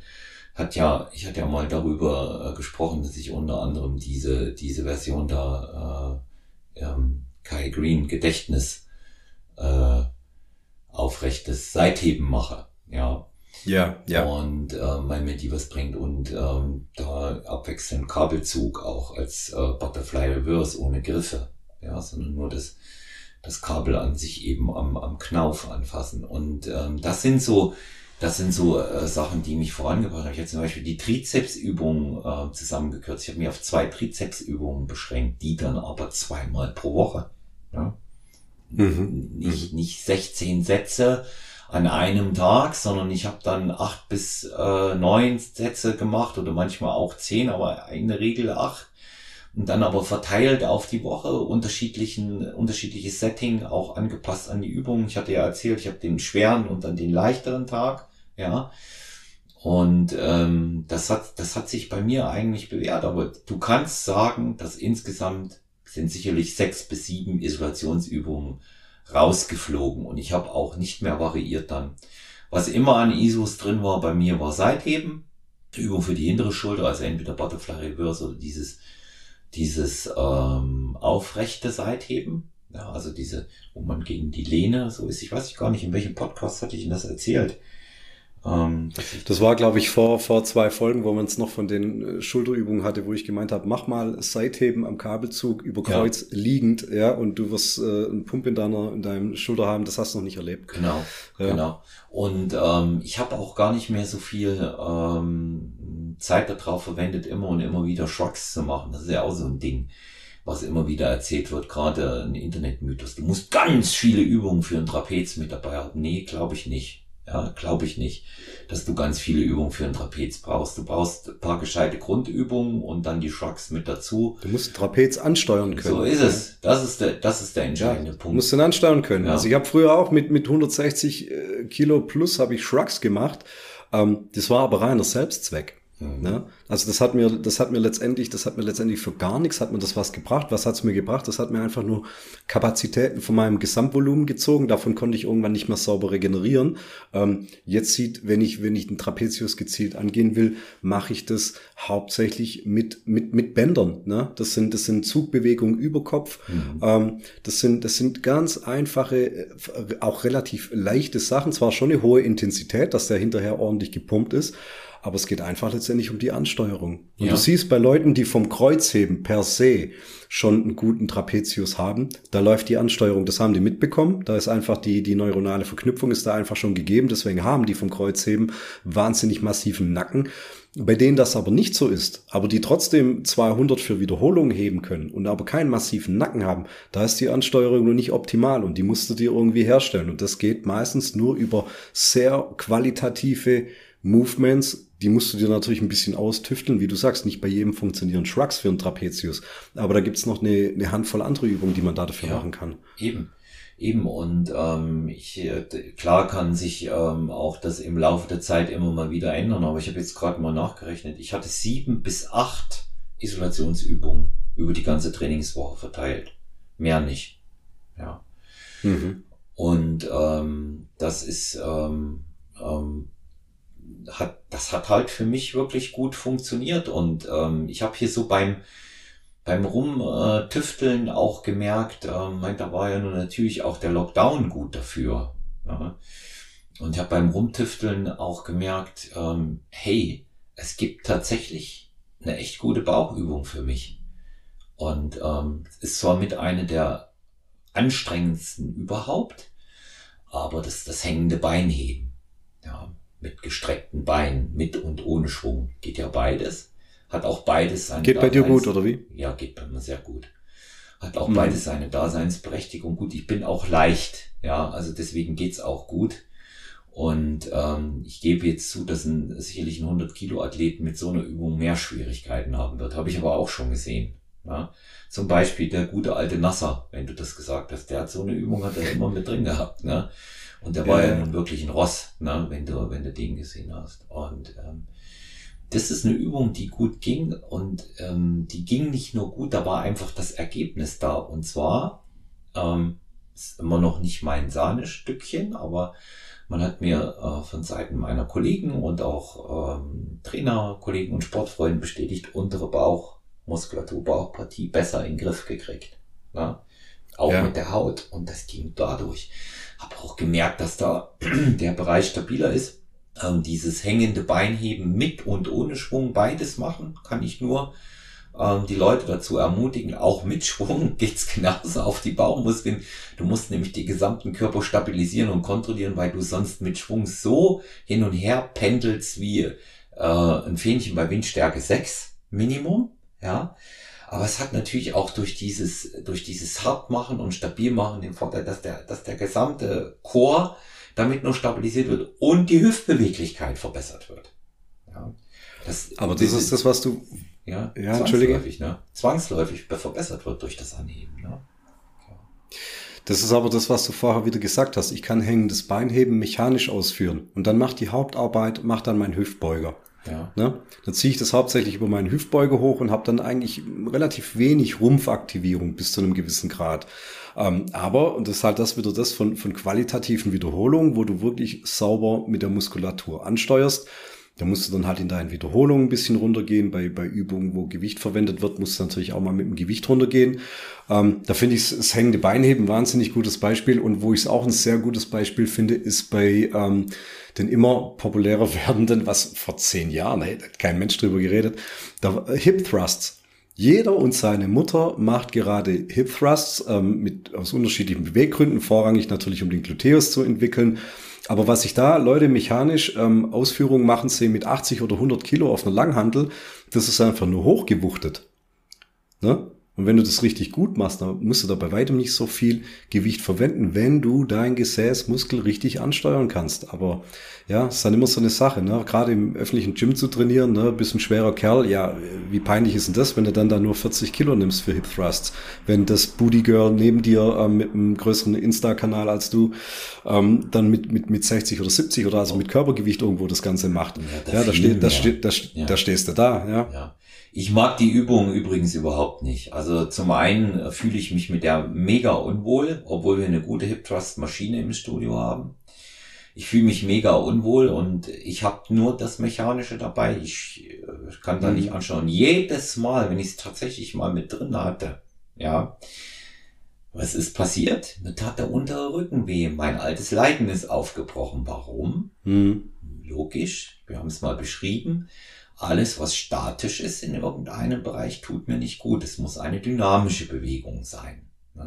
Und du hast aber in dieser Halteposition, dieser halben Brücke, hast du sehr viel Statik mit drin. Ja, wenn auch die Ausführung dynamisch ist, aber du hast Statik mit drin. Unten und oben. Und das ist dasselbe mhm. Procedure wie bei einer Kniebeuge. Dasselbe. Ja. Unten abbremsen, halten und wieder hoch ja nicht ewig halten, aber dieses Einbremsen ständig.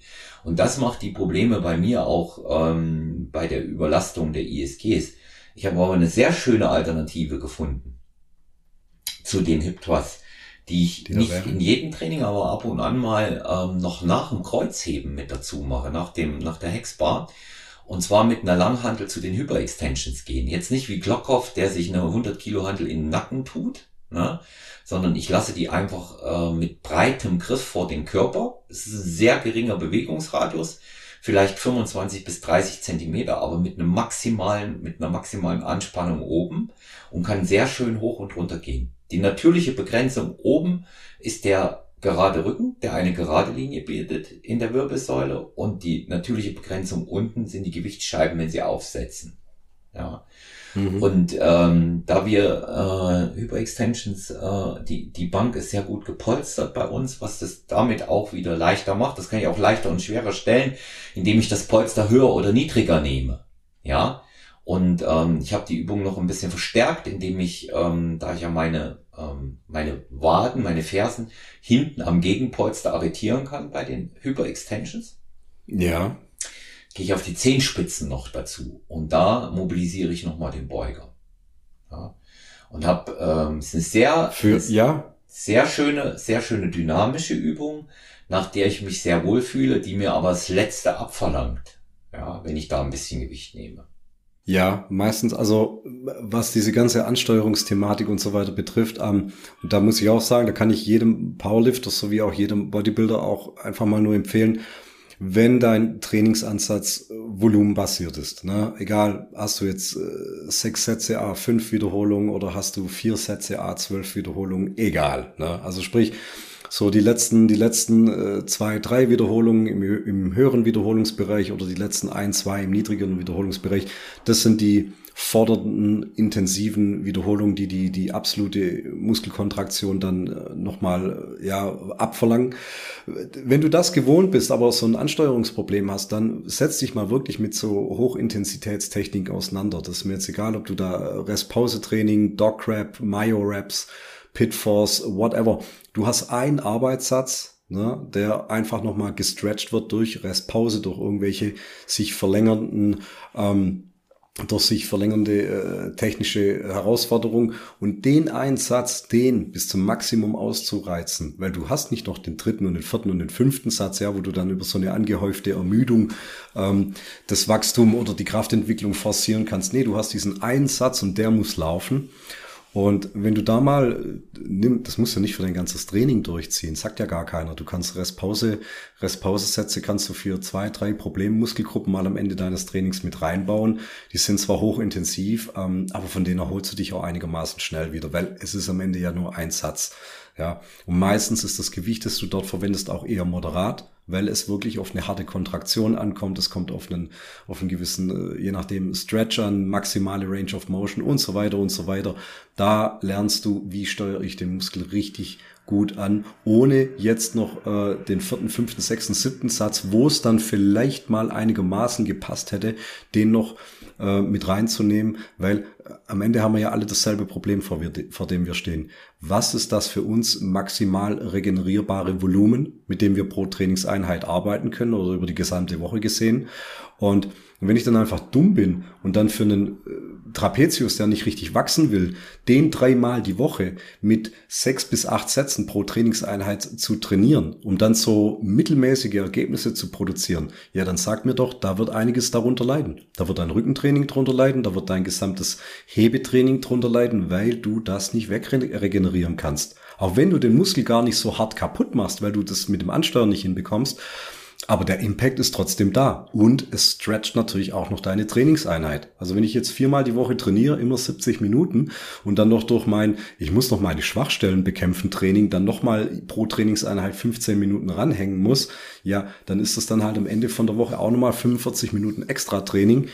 Regeneriert das mal weg. Ja. Ja, ist schwierig. Ja, und, und vor allen Dingen ist das für mich letztendlich auch dasselbe, ein extra Schwachstellentraining gibt es per se nicht. Das muss ich in den anderen Einheiten mit abhandeln.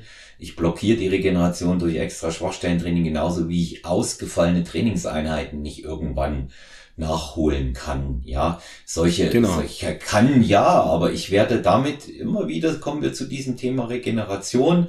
Und du hast ähm, soeben auch ähm, die, die 70 Minuten ähm, mal hier in den Ring geworfen, was mich ja sowieso zur nächsten Frage führt. Die Frage, die immer wieder gestellt wird und sicherlich zu den am meist diskutiertesten Fragen, ob im Powerlifting oder im Bodybuilding zählt.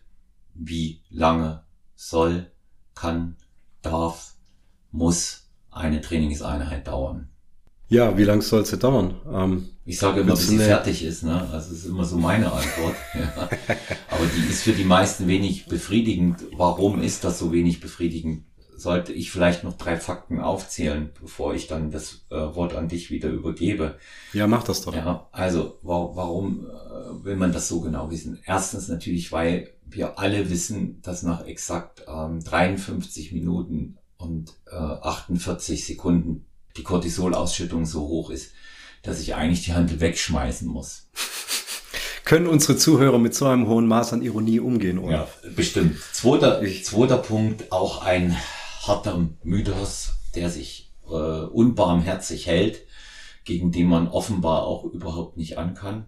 Das ist, ähm, ja, ich muss auch ein bisschen auf mein anaboles Fenster dann eben achten, ja, dass ich da nicht zu sehr ins Straucheln komme. Und ähm, der, also übrigens Hantel wegschmeißen nach 53, 48 und sofort einen Shake trinken. Sehr wichtig, aber nicht mehr als 30 Gramm Eiweiß drin. Und ähm, der, der dritte und ähm, sicherlich auch nicht äh, zu vernachlässigende Punkt ist, ähm, wenn ich immer ähm, sehr, sehr lange trainiere, wird mein Körper keine Anpassungen vornehmen. Auch wird da häufig auch kolportiert. Ähm, ja, Markus, was sagst du? Deine Erfahrung als äh, Trainingswissenschaftler. Willst du eine Erklärung für die Straße haben oder willst du eine sportwissenschaftliche Erklärung haben? Also ich hätte also, schon gerne eine sportwissenschaftliche Erklärung, weil es, weil es schon, weil ich denke, wichtig ist, äh, dass äh, der Mehrwert, mit dem jetzt unsere Hörer ähm, aus der heutigen Episode rausgehen, der ist, dass sie so eine, so eine äh, einigermaßen vernünftige von bis Angabe haben. Ähm, also wer es ein bisschen im Detail mal nachlesen möchte, ich habe dazu zwei wirklich gute Literaturempfehlungen, englischsprachig leider nur. Ähm, und zwar sind die beide aus dem Hause Renaissance Periodization. Da steht Mastermind, äh, Dr. Mike Isratel steht da dahinter und, und James Hoffman. Da gibt's zwei Bücher. Das eine ist das Scientific Principles of Strength Training with Applications to Powerlifting. Das ist wirklich nur rein auf die Powerlifter gemünzt und für die Bodybuilder, die besorgen sich am besten Scientific Principles of Hypertrophy Training. Ähm, weil da geht's in erster Linie auch, was, was ähm, die verschiedenen Trainingsvariablen betrifft, geht's sehr um Volumen und das hat natürlich mit der Trainingszeit auch was zu tun. Es geht um die Pausenzeiten. Also wir gehen jetzt mal von einem einigermaßen disziplinierten Athleten aus, der jetzt nicht immer zwischen seinen Sätzen acht Minuten am Smartphone rumdaddelt, ähm, sondern der sich an die Pausenzeiten hält, die auch äh, zielführend sind für sein Training. Und also für die Straße gesagt, wird es einfach reichen. Ein Bodybuilder trainiert kürzer, also kürzer im Sinne von der gesamten Trainingsdauer, aber hat ein höheres Volumen. Ein Powerlifter trainiert länger, also von der reinen Trainingsdauer her, hat aber ein geringeres Volumen. Der Bodybuilder hat eine geringere Frequenz, der Powerlifter hat eine höhere Frequenz. So. Bodybuilder trainiert mehr an der Muskelversagensgrenze, ein Powerlifter trainiert mehr an der zentralen Nervensystem-Belastungsgrenze. So, ein Bodybuilder ermüdet den Muskel und ein Powerlifter ermüdet das zentrale Nervensystem. Hm, was heißt das jetzt am Ende? Du kannst ja eigentlich deine Trainingszeit würde ich sagen, die kannst du dir eigentlich schon fast ähm, ausrechnen. Also da gibt's wirklich aus der, Sport, aus der, aus der sportwissenschaftlichen Literatur, ob das jetzt hier von äh, Zarzioski und Krämer ist, das Standardwerk Science, äh, Science and Practice of Strength Training, also dieses Standardwerk, da ist es auch angegeben. Ne? Also für die Hypertrophie hast du Pausenzeiten von ein bis zwei Minuten, für den, für den Kraftaufbau hast du Pausenzeiten von zwei bis fünf Minuten. So ungefähr mal als Richtwert. So, dann kannst du das einigermaßen ausrechnen. Wie viele Sätze mache ich pro Trainingseinheit? Entsprechend habe ich dann die Pausenzeiten mit zu berücksichtigen. Die eigentliche Zeit, die dann noch meine, meine, ähm, meine Übung braucht. Die kannst du dann auch nochmal verorten mit 40 bis 60 Sekunden, je nachdem. Powerlifter ein bisschen weniger, Bodybuilder ein bisschen mehr. Und dann kannst du dir das eigentlich mehr oder weniger ausrechnen, was da dabei rauskommen sollte. Also ein Powerlifter wird wahrscheinlich am Ende irgendwo so zwischen anderthalb und zwei Stunden trainieren, wenn er wirklich in einer, in einer, in einer schweren Phase ist. Und ein Bodybuilder, der kann, naja gut, kommt jetzt halt auch drauf an, ne? Hast du so einen High-Intensity-Ansatz, also so ein Blood and Guts Training nach, äh, nach Dorian Yates oder alles, was von Mike Manzer inspiriert ist, ja gut, der ist netto nach 30 Minuten, 5, 35 Minuten ist der fertig. Der macht einen eintragenden Arbeitssatz und dann ist der recht schnell fertig. Hat er deswegen jetzt. Ne? Ja, ja, genau. Oder, oder dieses, dieses DC-Training nach, nach Dante Trudel, äh, Doc-Rap-Training, Rest-Pause-Training. Da bist du auch schneller fertig, wenn man jetzt mal das Aufwärmen nicht mit äh, einbezieht. Bist du auch schneller fertig. Ähm, hast du deswegen weniger Reiz gesetzt oder ein weniger vollständiges Training gehabt? Äh, nö, es ist einfach nur anders. Ähm, klar, es gibt die Standardrichtlinien aus der Literatur, was Pausenzeiten betrifft und folglich kann man sich dann die Gesamtzeit einigermaßen ausrechnen. Ähm, aber du merkst es ja irgendwo auch selber. Und vielleicht brauchst du dann halt einfach einen Impuls von außen. Äh, sind wir mal ehrlich, also ab der Minute X, ne, ob die jetzt wie bei dir vorher bei 58 Minuten und 36 Sekunden ist, ähm, oder ob die bei, bei 90 äh, Minuten auftritt, du merkst irgendwann, dass du jetzt nicht mehr weiter produzierst an, an, an Reiz, sondern du abarbeitest nur noch das, was du dir selber irgendwie in diesen Plan reingeschrieben hast. Ein Powerlifter merkt spätestens daran, wenn die Bewegungen langsam werden, ja, also wenn er wirklich nur noch sehr langsam seine, seine, seine schweren Wiederholungen ausführen kann und nicht mehr einigermaßen gefühlt mit, mit maximaler äh, Kraftentwicklung, mit, also mit, einer, mit einer hohen Power Rate einfach, ne, dann, dann wirst du langsamer und ab da wird's dann irgendwann ein bisschen kontraproduktiv. Ja, dann gehst du lieber her, machst noch ein paar Backoff-Sätze, gehst mit dem Gewicht runter und, und schleichst es dann hinten aus, machst noch ein bisschen deinen Assistenzkram und dann ist gut. Und Powerlift und Bodybuilder, ja gut, der ist halt immer so ein bisschen in dieser äh, viel hilft viel Falle gefangen, ja. Wenn der jetzt nach dem fünften Satz Bizeps Curls denkt, oh ja, so richtig pumpen tut's halt aber auch nicht, ja, dann macht er noch einen sechsten, siebten und achten. Und dann ist der irgendwann auch vielleicht bei zwei, zweieinhalb Stunden Training. Aber sind wir ehrlich, Olaf, für so ein, für so ein Average Joe wie dich und für mich, wie effizient oder effektiv, ne, zwei Begrifflichkeiten, effektiv und effizient, ähm, sagen wir mal effizient, ne, äh, ist ein zweieinhalb Stunden Hypertrophietraining viermal die Woche ausgeführt. Zu viel wahrscheinlich. Ähm, ich denke, deswegen macht ja auch das Aufteilen der Trainingseinheiten Sinn. Ja, genau. Und äh, zweimal, äh, wer zweimal zweieinhalb Stunden hinkriegt, der kriegt auch viermal eine hin, mhm. sage ich, und äh, wird damit definitiv besser fahren. Äh, je größer, das ist zum Beispiel auch so ein Rat, den ich an äh, Trainierende weitergebe, auch an äh, meine Personal Trainingsklienten und an Athleten.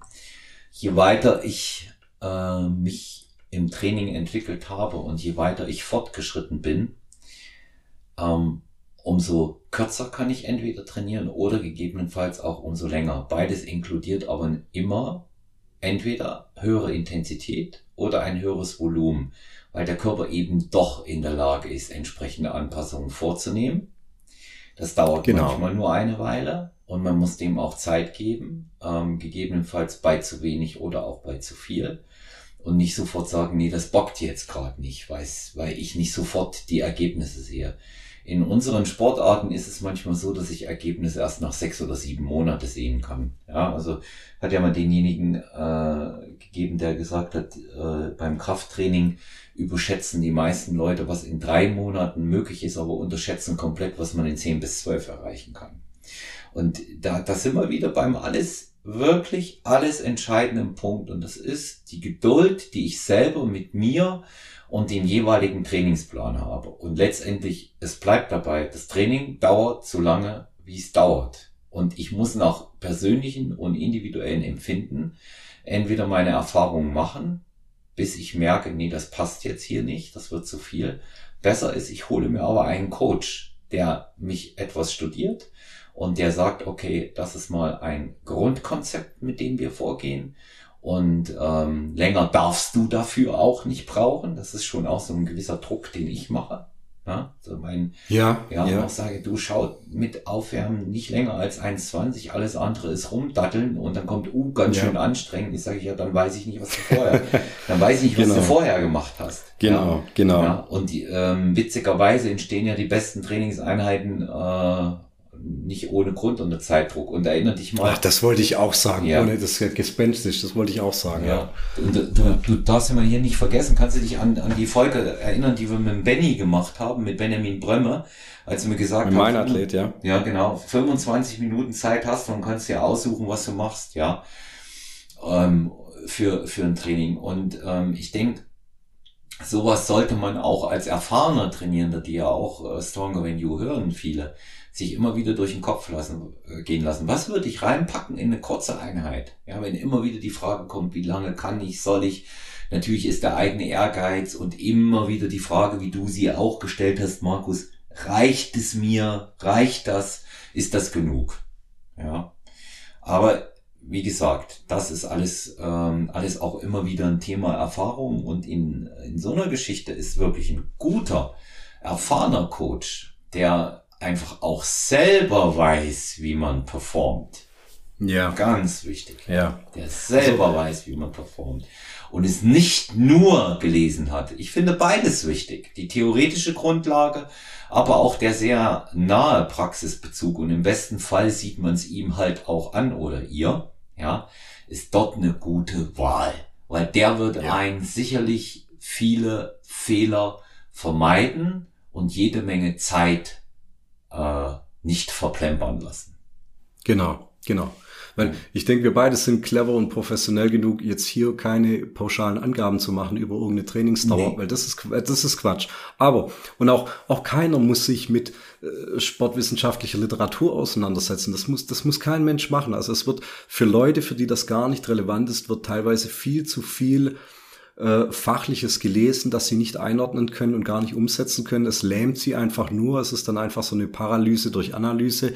Aber wenn wir zu dem Punkt kommen, den wir jetzt gerade besprechen, wenn sich ein Trainierender, egal aus welchem Lager er kommt, fragt, hey Mann, ist meine Trainingseinheit zu lang?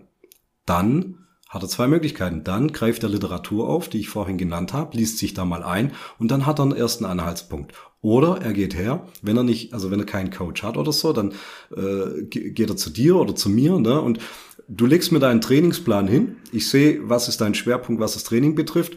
Und dann fragst du mich, hey, wie lang dürfte ich für diese Trainingseinheit ungefähr an Zeit benötigen? Und dann kann ich ungefähr auf zehn Minuten genau sagen, wie lange du für diese Trainingseinheit ungefähr brauchen solltest, wenn du die Disziplin hast, nicht nebenher zu viel am Handy oder an der Smoothie Bar abzuhängen ähm, dann kann ich da eine doch einigermaßen verbindliche Aussage drüber treffen. Ne? Also sprich, bis zu dem Zeitpunkt, wo du denkst, es passt für mich, ich mache Progress, alles gut, ne? dann ist auch diese Unterhaltung übers Volumen noch einigermaßen hinfällig, ne? weil wenn du mit äh, zwei Stunden Training, was auch immer du in diesen zwei Stunden Training machst, äh, Progress hast, ja, Körperfettgehalt geht runter, Kraft, Leistung, alles geht nach oben, dann ist okay, dann mein Gott, wenn du die Zeit hast, dann mach das einfach. Aber wenn du das Gefühl hast, nee, das ist jetzt hier nicht mehr effizient, was ich mache, ähm, such dir dann Rat in der Literatur oder bei jemandem, der sich einfach auskennt. Und der wird das dann schon einigermaßen einschätzen können. Ja, also wenn du jetzt ankommst und machst jetzt hier ein 10 mal 10 Training und sagst zu mir, du brauchst da zwei Stunden dazu, dann weiß ich, okay, 10 Sätze, 10 Wiederholungen, hier German Volume Training, äh, dafür sind zwei Stunden zu lang, mein Freund. Weil dann machst du irgendwie gefühlt zwischen jedem Satz 10 Minuten Pause. Das ist nicht, was das Programm von dir möchte.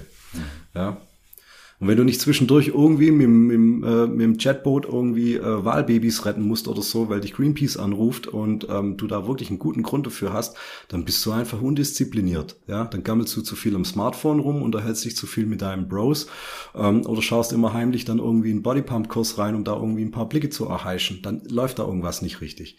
Das ist dein Ablenkungsmoment zu hoch. Ja. Also ich, äh, ich denke auch, äh, dass man das durch Erfahrung auch herausfinden wird. Und ähm, die Frage stellt sich ja nicht ohne Grund so häufig. Das ist ja, ich habe das natürlich ironisch ähm, aufgefasst und auch, ähm, oder möchte es ironisch aufgefasst wissen, dass ich so formuliert habe, weil es halt auch irgendwo ein Mythos ist, aber es ist trotzdem eine wichtige Frage und äh, sie lässt sich wie so, wie so viele Dinge ähm, einfach nicht pauschal beantworten. Ja. Ja. Lässt sich nicht pauschal beantworten, ähm, aber ja, man muss gucken, zu welchem Zeitpunkt sich, man sich damit wirklich auseinandersetzen muss. Ne? Also schau erstmal, dass das Training einigermaßen programmiert ist, schau, dass eine gewisse Intensität da ist, dass die Frequenz einigermaßen stimmt. Wenn du natürlich zweimal die Woche nur trainieren kannst und in diesen zweimal die Woche dann drei Stunden Berserker-Training abhältst, äh, denk, das ist eine Sache, die wird nicht langfristig Fortschritt produzieren, auf gar keinen Fall. Ne? Wenn du jetzt aber sechsmal die Woche trainierst und äh, 40 Minuten brutalst hart, dann ist das wahrscheinlich auch zu viel Frequenz mit zu hoher Intensität. Ja, und äh, ja, das, da, da sind wir uns alle drüber einig, wenn ich extreme Beispiele nenne. Dann sagt natürlich jetzt jeder, der das gerade zu Hause hört und denkt sich, ja, ja, klar, ist doch logisch. Ne? Ja, aber die Fragen kommen ja dann trotzdem auf in diesem äh, gemäßigten Bereich. Ja, ist viermal Training zwei Stunden in der Woche zu viel Volumen? Ja, Herrgott, woher soll ich denn das wissen? Das ist wie wenn du sagst, ja, ich, ich, ich esse eine Stunde lang zum Mittag. Mhm. Ja, bist du, bist du so ein kleines Eichhörnchen, das einfach für 150 Gramm Haferflocken äh, einfach eine Stunde braucht, bis er das gegessen hat. Ähm, wenn ich da hingegen gucke, Alter, stell mir mal eine Stunde lang immer wieder was Gutes zum Essen hin, ich esse da weiter. Ja, ich höre da nicht auf. Ja. ja. und äh, deswegen wissen wir aber am Ende nicht, was hast du nach einer Stunde gegessen, was habe ich nach einer Stunde gegessen. Ja, ich habe zweieinhalbtausend Kalorien drin, du hast 500 Kalorien drin. Das ist der, das ist der Punkt. Ja, das ist der ja. Punkt in, in, in so einer Situation. Es lässt sich nicht äh, pauschalisieren und ähm, Erfahrung sammeln mit ausprobieren, ja, und ähm, mit einem Coach arbeiten. Das ist das ist die ähm, Empfehlung, die man hier geben kann. Ja, Markus, für heute ja. Ziel gerade erreicht, fast überschritten. Ähm, es gibt noch einige offene Fragen. Und zwar, die möchte ich auch äh, ganz kurz für den nächsten Real Talk bereits schon ankündigen. Und zwar ganz oft gefragt und das ist nach meiner Meinung auch ein wirklich wichtiges Thema. Das passt auch zu dem, was wir jetzt vorher hatten. Insofern haben wir schon wirklich wieder einen sehr, sehr feinen und, und äh, dichten roten Faden drin. Ähm, Training über Training. Da werden wir in der nächsten Folge intensiv darauf eingehen. Ein Thema, was sicherlich äh, jeden, äh, der trainiert, interessiert, äh, was immer wieder aufkommt, was man gegebenenfalls auch übersieht, die Folgen auch davon. Und da freue ich mich schon darauf, ähm, mit dir darüber zu plaudern. Ich bedanke mich hier auch heute wieder für deinen phänomenalen Input. Es ist immer toll, mit dir zu sprechen. Ich lerne unglaublich viel dazu und nehme Vielen das Dank, ja. auch mit raus in den Alltag. Ja. Möchte abschließen mit den Worten von Jim Wendler. Powerbuilding bedeutet, du bist zu fett fürs Bodybuilding und zu schwach fürs Powerlifting. Ja, einfach mal so stehen lassen. Ja, das ist ein gutes Schlusswort. Ja. In dem Sinne bedanke ich mich bei allen Hörerinnen und Hörer von Stronger Than You. Lasst gerne Feedback da. Abonniert uns, wenn ihr Fragen stellt. Weiterhin direkt an Markus Beuter bei Instagram oder Stronger Than You Podcast Mann.olaf bei Instagram. Die meisten aber schicken immer die Fragen über E-Mail personal-trainer.gmx.eu und natürlich ist auch weiterhin Feedback möglich über 01737739230. Hinterlasst eine normale Schreibnachricht oder Sprachnachricht bei WhatsApp. Und wir freuen uns natürlich über jede Anregung, die von euch kommt. Bis bald. Und dann haben wir Teil 5 mit Markus Beuter und reden über das Thema Training und Übertraining. Euer Olaf.